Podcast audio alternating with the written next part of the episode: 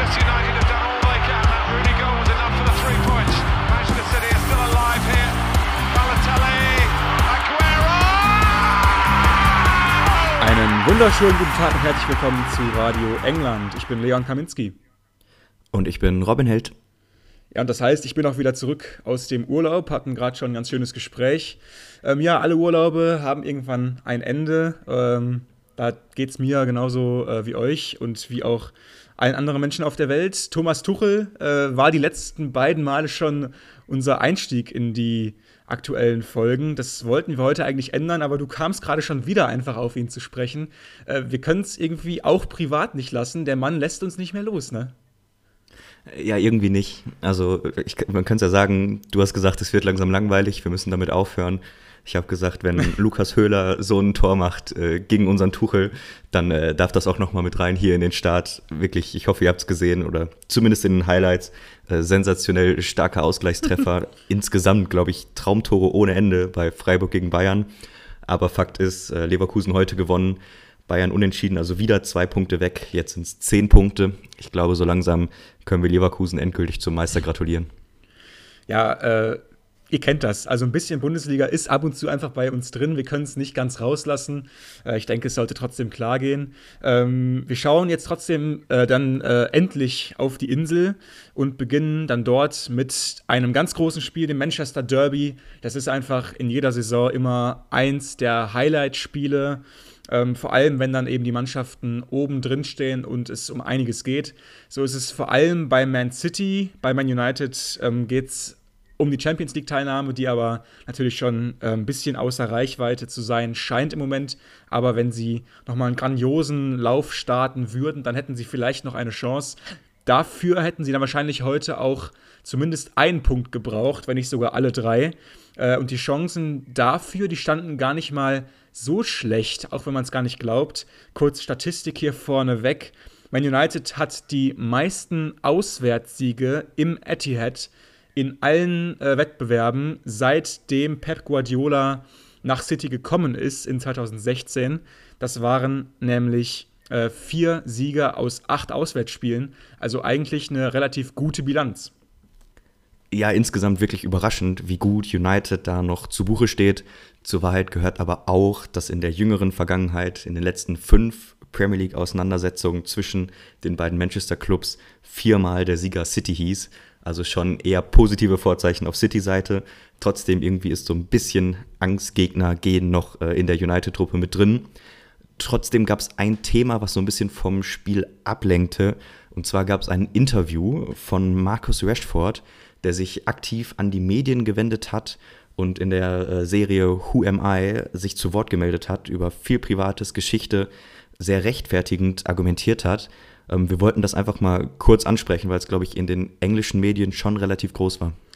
Ja, es war relativ groß, äh, hat sich bei Players Tribune äh, in England geäußert. Das ist eine Plattform, die Spieler ab und zu mal ganz gerne für sowas nutzen, um über sich selbst ein bisschen zu reden, weil das ja noch nicht oft genug passiert vielleicht. Und ähm, ja, es gab ja zuletzt dann doch deutlichen Wirbel um ihn, um seine Party-Eskapade. Er hat sich dann, wir haben es ja auch damals hier besprochen, ähm, krank gemeldet, obwohl er ähm, eine Nacht zuvor noch ähm, wild Party gefeiert hat. Ähm, das auch mit vielen Zeugen und ähm, daraufhin dann ein Training verpasst hat. Und das war natürlich dann damals nicht sehr professionell von ihm. Und er ist ja eigentlich jemand, der einen sehr guten professionellen Ruf hat.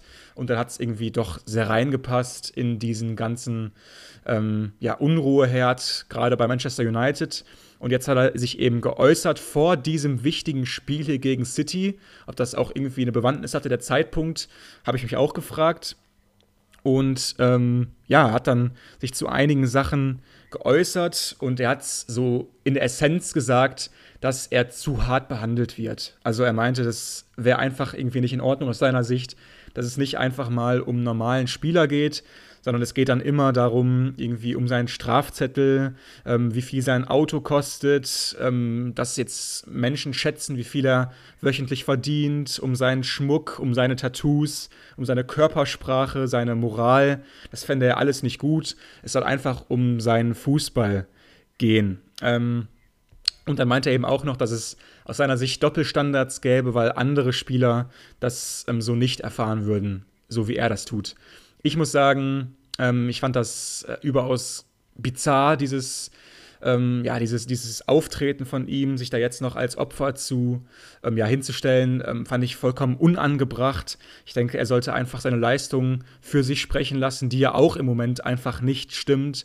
Und ähm, deswegen, also ich glaube, wenn die Leistung stimmt, dann ähm, tritt auch alles andere wieder in den Hintergrund. Und dass dann Spieler zu solchen Methoden greifen müssen, ist häufig so ein bisschen das letzte Mittel. Deswegen muss ich sagen, fand ich das schon irgendwie äh, bizarr. Ich glaube, wenn er sich vorher an einen Medienexperten gewendet hätte, glaube ich wirklich zu 100 Prozent was, dass dieser ihm von so einem Interview abgeraten hätte. Viele neue Schlagzeilen jetzt sehr, ja, sehr abwehrend, wie er sich geäußert hat, hat eben viel kritisiert, wie mit ihm umgegangen wird, wie sehr er im Rampenlicht steht. Ich bin ehrlich, ich habe mittlerweile ziemlich viel Verständnis dafür. Ich glaube, wenn man sich hineinversetzt, was ja an ihm auch festgemacht wurde in einer wirklich schwierigen United-Zeit, war immer er so der, der noch als Gesicht für die Mannschaft getaugt hat, der auch neben dem Platz gute Schlagzeilen geliefert hat und dann hat sich einfach extrem viel auf ihn kanalisiert, sehr viel Aufmerksamkeit.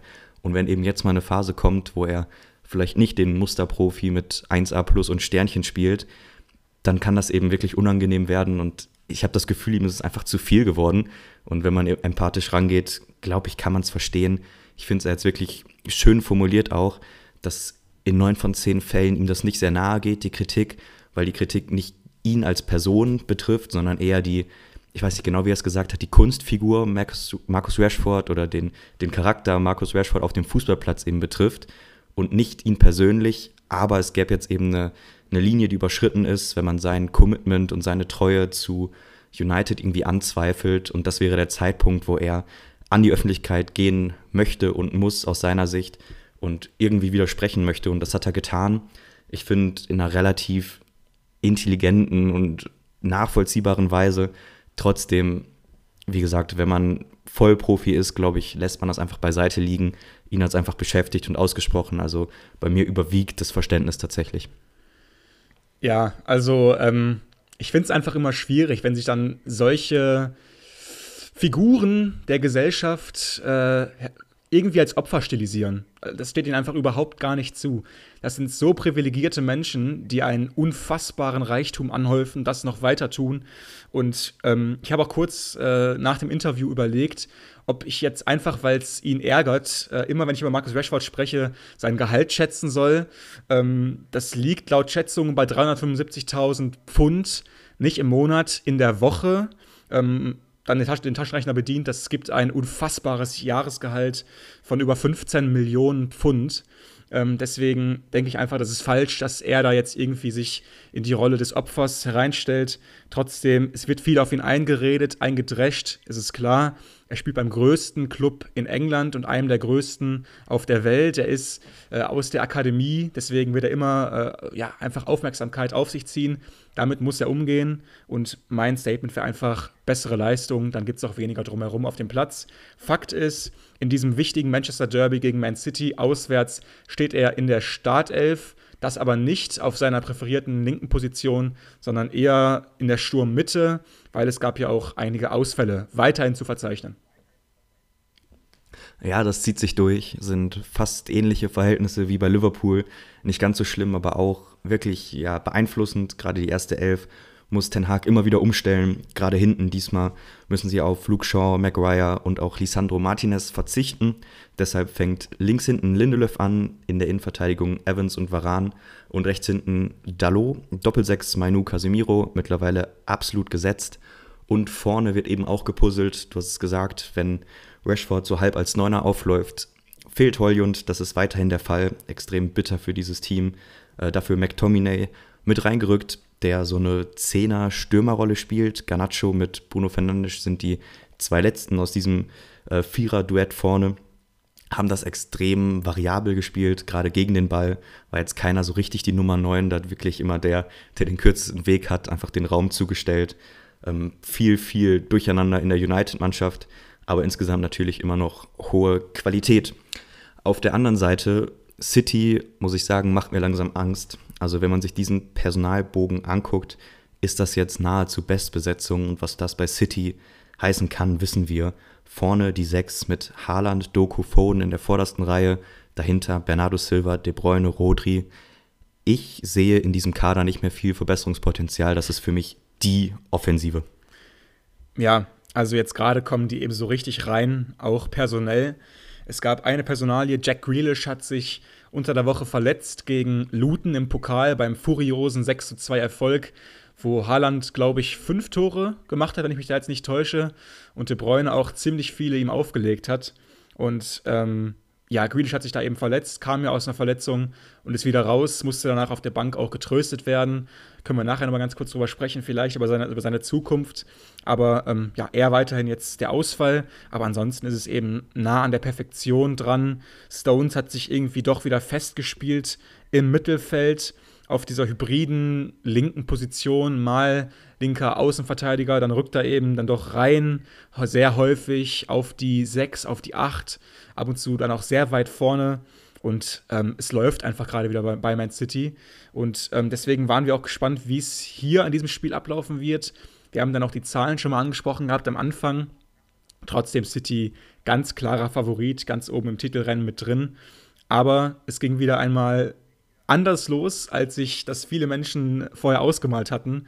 Und zwar Manchester United kommt zur frühen Führung und das durch ein wirkliches Traumtor und eben äh, durch den Mann, über den wir gerade noch hier gesprochen haben, Marcus Rashford, antwortet äh, sich selbst auf sein Interview, wie ich es auch selbst gesagt habe, ja gerade, mehr durch Leistung auffallen äh, und macht das hier in der, in der Szene einfach überragend. Langer Ball hinten von Onana auf Fernandes, der sich an der Abseitsgrenze bewegt, aber nicht im Abseits steht, wie nachher der VAR checken wird, äh, behauptet den Ball, legt ihn dann gut ab auf Rashford und ich konnte es nicht glauben, er zieht ihn einfach sofort ab, zieht durch mit dem Bein und er schlägt unhaltbar ein. Äh, ich bin ehrlich, ich dachte, er geht drüber während des Schusses, aber er hat sich dann nicht so hoch gesteigert, wie ich dachte und dann hat er einfach perfekt gepasst und ein absolutes Traumtor. 23 Meter, er trifft ihn komplett satt, Latte rein, ohne Chance. Also ein sensationell schönes Tor und eröffnet dieses Derby eben toremäßig mit einem absoluten Ausrufezeichen.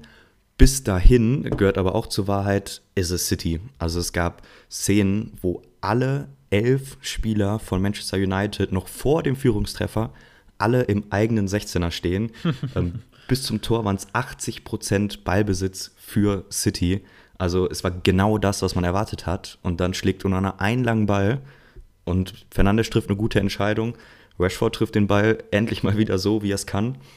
Und dann steht es 1-0. Also wirklich super aus dem Nichts. Auswärts holen sie die Führung genau das, was du dir erhoffst, wenn du gegen City spielst. Man hat es auch gesehen am Jubel von Ten Hag. Das ist so wichtig für so einen Spielverlauf und hat sie damit einfach in eine gute Ausgangssituation gebracht. Und danach diese ich würde sagen, 10, 12 Minuten waren einfach nur Vogelwild. Also insbesondere United plötzlich mit Chancen aufs Zweite. Ähm, Ruben Diaz rutscht weg, Rashford ist eigentlich durch, hat nur noch den Torwart vor sich, aber auch noch knapp 40, 45 Meter Wiese und verstolpert dann und Walker kommt dazwischen. Eigentlich eine Riesenchance. Und wenn sie die nutzen und 2-0 führen, ist das Spiel fast schon vorentschieden für sie. Und ich finde wirklich bemerkenswert, dass City immer wieder diese Momente im Spiel hat, wo sie ohne großen Grund irgendwie immer in Bedrängnis kommen und große Chancen zulassen. Das ist eigentlich nicht City-like, wenn wir es mit dem City von vor zwei, drei Jahren vergleichen. Ja, aber sie spielen eben auch diese wahnsinnig hohe Linie. Und was ja auch vollkommen klar ist, United hat vielleicht nicht mehr dieses Gebilde, was so als Mannschaft perfekt funktioniert, aber sie haben einfach die Offensivakteure, die über die Qualität verfügen, dich zu bestrafen. Und wenn du eben so hoch spielst wie City und dann natürlich auch mal den Ball verlierst ab und zu, sind ja auch keine Maschinen, dann hast du eben hinten offene Räume. Und klar, wenn dann Fernandes, Rashford, Garnacho nach vorne stürmen und an den Ball kommen, dann sind die eben gefährlich. Trotzdem muss ich sagen, ich habe mir gedacht, Kyle Walker ist einfach die beste Absicherung der Welt. Also, was diese Ein-Mann-Armee da abräumt mit äh, dieser unfassbaren Schnelligkeit, ist einfach unglaublich. Der kann ja auch jeden einbekommen. Also selbst Rashford ist ja äh, wirklich blitzschnell, aber wenn, äh, wenn, wenn Walker einmal die Fährte aufgenommen hat, dann hat er dich. Und also wirklich eine Ein-Mann-Absicherung wie ihn habe ich selten gesehen. Ja, so eine hohe Linie geht eben nur, wenn du Spieler wie Walker im Team hast. Also war nicht die einzige Szene, wo er mit seinem Tempo Fehler und Stellungsfehler wieder gut macht. Also einfach eine Riesenqualität, die bei diesem taktischen Ansatz richtig Früchte trägt. Ähm, innerhalb dieser wilden Phase nach dem Führungstreffer für United ist auch Foden auf der anderen Seite einfach mal im 1 gegen 1 gegen Onana aufgetaucht, der aber dann richtig gut hält, was auch für mich so ein bisschen die Schlagzeile der ersten Halbzeit ist, weil es zieht sich durch, City mit viel Ballbesitz, mit einigen auch relativ guten Chancen, aber am Ende ist immer Onana der Sieger, hat wirklich Glanzparaden dabei, eben gegen Foden im 1 gegen 1, wo er sich groß macht Rodri mit einem guten Schuss, wo er abtaucht und den Ball zur Ecke klärt. Also großes Kompliment, ist ja, ja auch alles andere als um und unumstritten. Und dann so eine Halbzeit im Derby habe ich ihm ehrlich gesagt irgendwie gegönnt. Ja, also Onana äh, hat mich wirklich auch sehr überzeugt. Bin ja nicht sein allergrößter Freund. Äh, ich denke, er hat definitiv Aspekte in seinem Spiel, die es zu verbessern gilt. Aber die erste Halbzeit war astrein von ihm. Also auch seine Verteilung, ne? also die langen Bälle, die Abwürfe, die waren wirklich alle on point und so brauchst du einen Onana ja. und das ist auch dann ein sehr guter Rückhalt. 15 zu 2 Schüsse war es bei Minute 42. Also da kann man sich grob ausmalen, was Onana alles in seine Richtung gefeuert bekommen hat. Aber das äh, größte Highlight der ersten Halbzeit sollte irgendwie noch kommen und ich habe so im Gefühl, dass es auch die, die Schlagzeile in den nächsten Tagen wird. Erling Haaland wird herausragend freigespielt. Er ist Rodri mit einem Chipball auf Foden, der dann per Kopf querlegt. Und er legt eben so quer, dass Haaland auf einer Höhe von, ich weiß nicht, 1 Meter, 1,20 Meter 20 den Ball nur noch reinschieben muss. Zwei Meter, leeres Tor. Er springt hinein, nimmt das Ding Volley und trifft nicht. Unglaubliche Szene. Er setzt das Ding einfach drüber. Ich konnte es auch nicht glauben. Ich konnte es nicht glauben, aber so auch Pep nicht. Er hat, seine, hat seinen Kopf dann in seinen Händen verborgen, ist zurück zur Bank gerannt. Ich konnte es einfach nicht glauben, dass er den liegen lässt. Toll vorher gemacht, von Foden war es ja, glaube ich, und dann muss er mit dem Kopf machen, keine Frage. Aber er ist, also ich glaube, er mag auch seine Gelenkigkeit sehr gerne und will es auch häufig zeigen irgendwie. Und dieses eingesprungene Bein von ihm, das kennen wir ja auch schon. Aber das hätte sich halt nicht gebraucht. Da wäre der Kopf die bessere Lösung gewesen. Und ähm, ja, so macht er ihn eben nicht. Und was auch klar ist in Haaland, ist einfach nicht gerade in der Form, in der er mal war bei City. Der hat ja den Ball einfach mit dem Kopf reingemacht und keiner hätte mehr nachgefragt. Hier macht er ihn eben nicht. Und ich denke mal, Ten Hag wird nochmal tief durchgeatmet haben, weil vor der Pause dieses, dieses Führung, äh, die, diese Führung aus der Hand zu geben, das willst du eben genau nicht. Und Haaland äh, macht ihm hier eben diesen Gefallen. Ja, irgendwie hat man dieses Bauchgefühl und auch bei der verpassten Chance gab es dann kritische Stimmen äh, vom Kommentator. Ähm, irgendwie schon, schon bizarr, was für einen Maßstab er mittlerweile entwickelt hat, welchen wir anlegen. Er hat jetzt letztes Spiel für City gegen Luton auswärts FA Cup fünf Tore gemacht. Du hast es angesprochen, vier davon vorbereitet von De Bruyne. Und dann lässt er eben eine liegen, die zugegebenermaßen so von der Marke ist, die, die stolpern auch wir mal rein das ist schon irre, was, was er sich dann irgendwie auch anhören muss. Aber so ist es der Sport und so ist das eben, wenn man vielleicht der beste Stürmer der Welt ist und in diesem Team spielt. Trotzdem, zweite Halbzeit, selbes Bild, Haaland weiterhin vorne drin, gab keine Auswechslung. und am Ende ist es dann Foden, der, man muss sagen, aus City-Sicht endlich trifft. 56. Minute. Und das ist dann einfach das Traumtor Nummer zwei, ähnlich wie bei äh, Freiburg gegen Bayern. Der Kreis so, schließt sich. Einleitung mit eingebunden. Ja, vorbildlich. Ideal. Ähm, ist es dann Foden in Robben-Manier, zieht nach innen, voller Gerodri, aber eigentlich kreiert Foden diese gefährliche Situation einfach aus seiner Bewegung heraus. Richtig gut und schießt mit links, oben links ins Eck. Absolutes Traumtor und besonderes Tor für ihn selber, denn es ist mit diesem Treffer seine torreichste Saison, seit er bei City ist, wird zu Recht viel gelobt, hat vorne von allen Spielern am meisten Spielzeit und auch Pep sagt, das ist seine beste Saison. Ja, ist auf jeden Fall so ein bisschen der Profiteur dieser leichten Variation vorne immer wieder drin, weil er eben einfach gut mit Haaland kann. Und De Bruyne war lange raus, Grealish kam nie richtig rein, wenn man so will. Und, äh, und äh, Foden war eben gefühlt immer da, hat es dann aber auch überragend gemacht. Äh, genauso heute. Also irgendwie habe ich mich gefragt, wo kommt es denn jetzt her? Haaland macht ihn nicht rein. De Bruyne wirkte jetzt nicht endgefährlich, sag ich mal. Und ansonsten brauchst dann eben schon jemanden wie ein Doku oder ein Foden.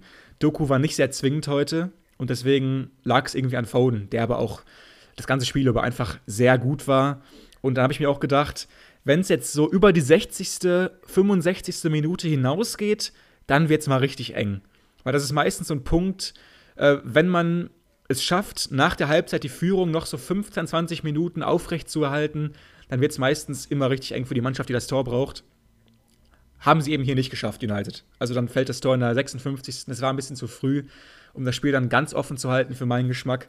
Äh, und dann waren sie auch ein bisschen weit weg bei dem Gegentor hier, weil ähm, nach meinem Gefühl in den ersten 30, 40 Minuten wäre das Tor hier nicht so passiert, weil da waren sie viel näher dran am ähm, hellblauen Gegenspieler, standen ihn wirklich defensiv auf den Füßen, haben die Reihen gut verschoben, haben die Räume eng gehalten und hier eben nicht so. Ähm, McTominay und äh, seine Kompagnons, die traben da hinten dann so ein bisschen lustlos nach.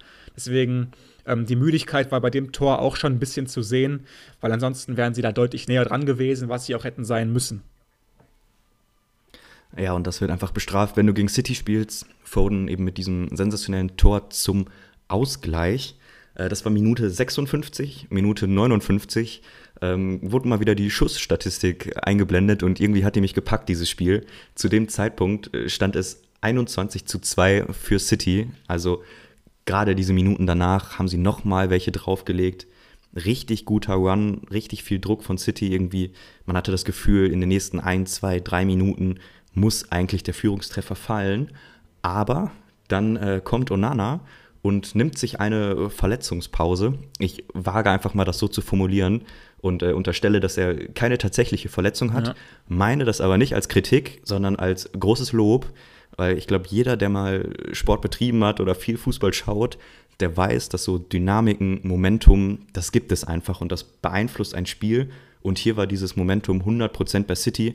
Und es war eine Frage der Zeit und dann unterbricht er einfach das Spiel. Wenn der Torwart verletzt ist, kann das Spiel nicht weitergehen. Und nach diesen ein, zwei Minuten fällt es City wirklich schwierig, den Faden wieder aufzunehmen. Also so ein bisschen die Mourinho-Schule und ich muss sagen, hat mir gefallen. Fand ich, fand ich clever, ehrlich gesagt. War sehr reif auf jeden Fall. Ähm, wir haben uns das vorher nicht irgendwie gegenseitig jetzt so auf den Tisch gelegt, aber ich habe es auch so gesehen wie du. Ich dachte mir, okay, clever, der Junge nimmt jetzt einfach mal kurz die Pause und, und äh, seinem Team damit auch so ein bisschen die Zeit zum Durchatmen. Ähm, war reif, war clever, ähm, vielleicht nicht ganz so sportlich, deswegen würde ich jetzt auch nicht irgendwie das glorifizieren hier, aber ähm, am Ende hat es ihn auch wenig gebracht, sind wir ehrlich. Ja, leider äh, aus seiner Sicht reichte es nicht. Äh, bricht den Rhythmus ein bisschen, das war Minute 65.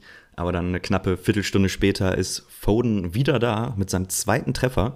Ähm, irgendwie war er der Mann, der gefährlich war in diesem Spiel. Ähm, war irgendwie der Einzige, der richtig gute Chancen sich herausspielen konnte. Und dann nutzt er eben auch seine zweite nach Doppelpass mit Alvarez. Schiebt er einen, lange Ecke.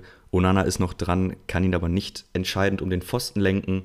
Und dann wird natürlich die Geschichte aufgemacht. Geboren in Manchester.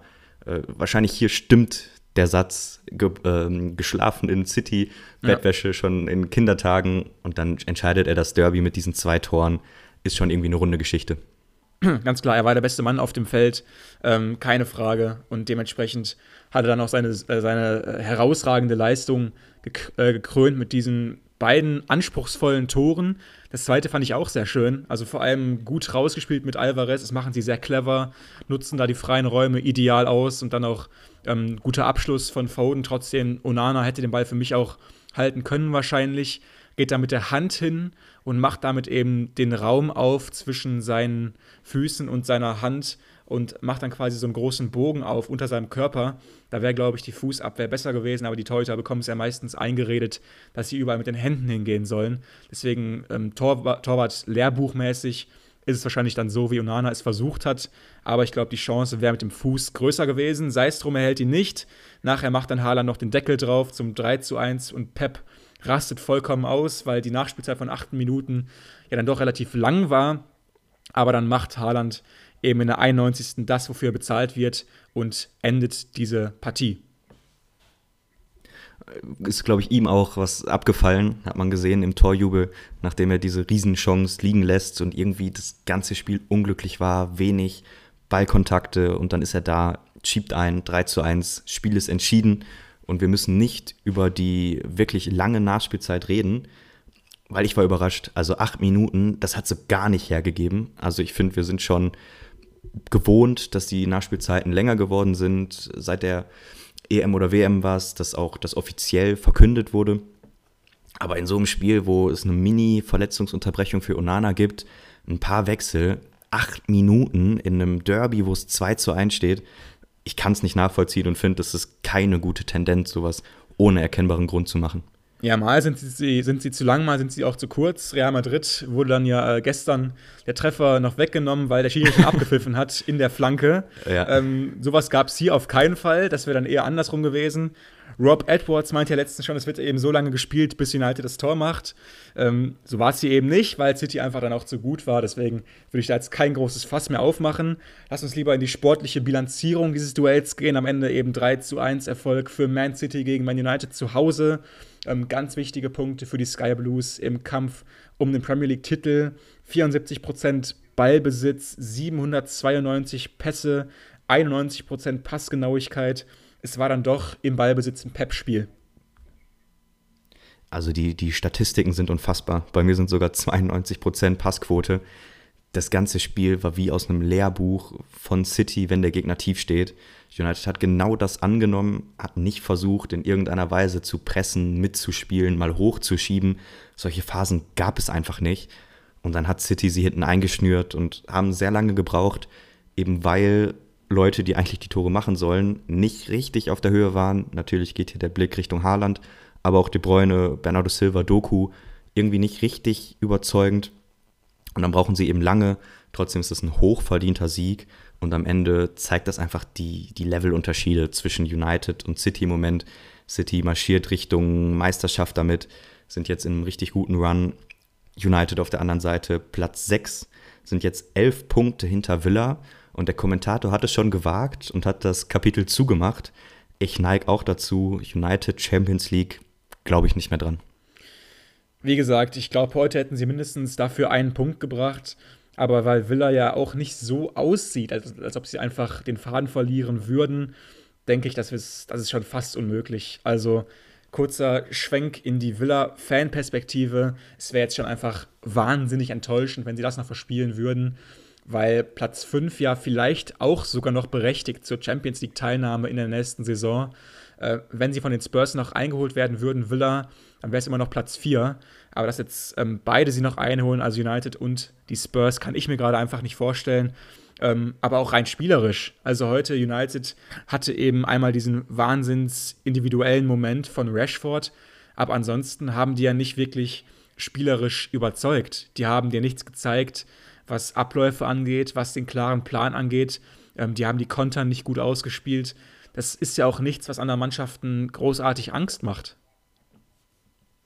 Also gar nicht. Und ich kann es nicht nachvollziehen. Also gerade in solchen Spielen musst du doch in irgendeiner Weise mutig sein, oder? Also in, gegen dieses Team, dich im Derby, wo deine Fans mitkommen, wo es um so viel geht, dich nur einzuigeln und darauf zu warten, dass du die Tore schluckst, finde ich sehr, sehr mutlos und irgendwie nicht, nicht die richtige Einstellung.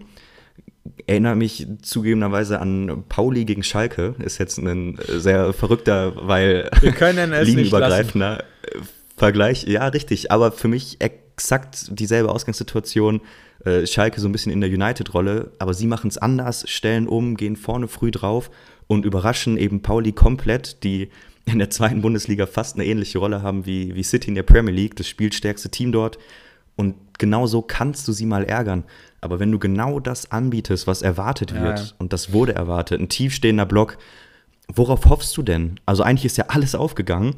Dein, der gegnerische Stürmer, die Lebensversicherung, hat einen richtig schlechten Tag und trifft nicht. Zwei, drei andere Spieler sind auch nicht in ja. Form. Du hast einen super aufgelegten Torwart. Du machst ein Tor aus dem Nichts. Es läuft alles nach deinem Plan und es ist trotzdem eine verdiente Niederlage. Also ich kann es nicht richtig nachvollziehen. Worauf hat man denn gehofft?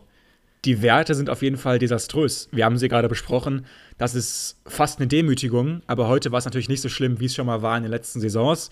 Gehört auch zur Wahrheit, aber trotzdem, wir fragen uns immer, wo die Reise hingehen soll mit Erik Ten Haag.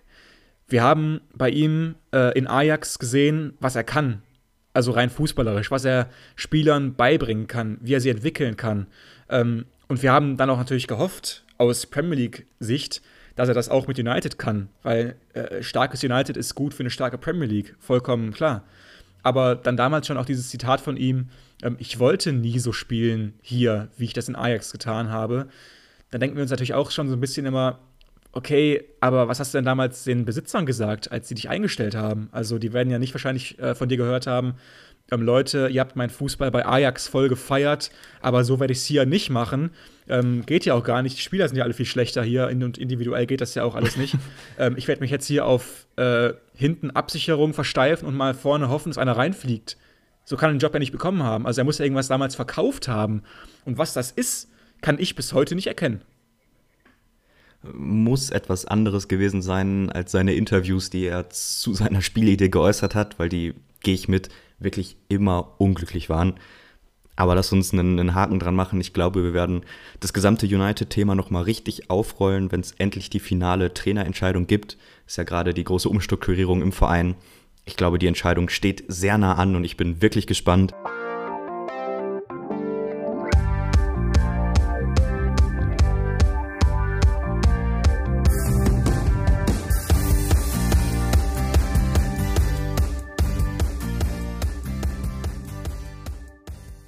Wie baut man eine harmonische Beziehung zu seinem Hund auf? Puh, gar nicht so leicht. Und deshalb frage ich nach, wie es anderen Hundeeltern gelingt, beziehungsweise wie die daran arbeiten.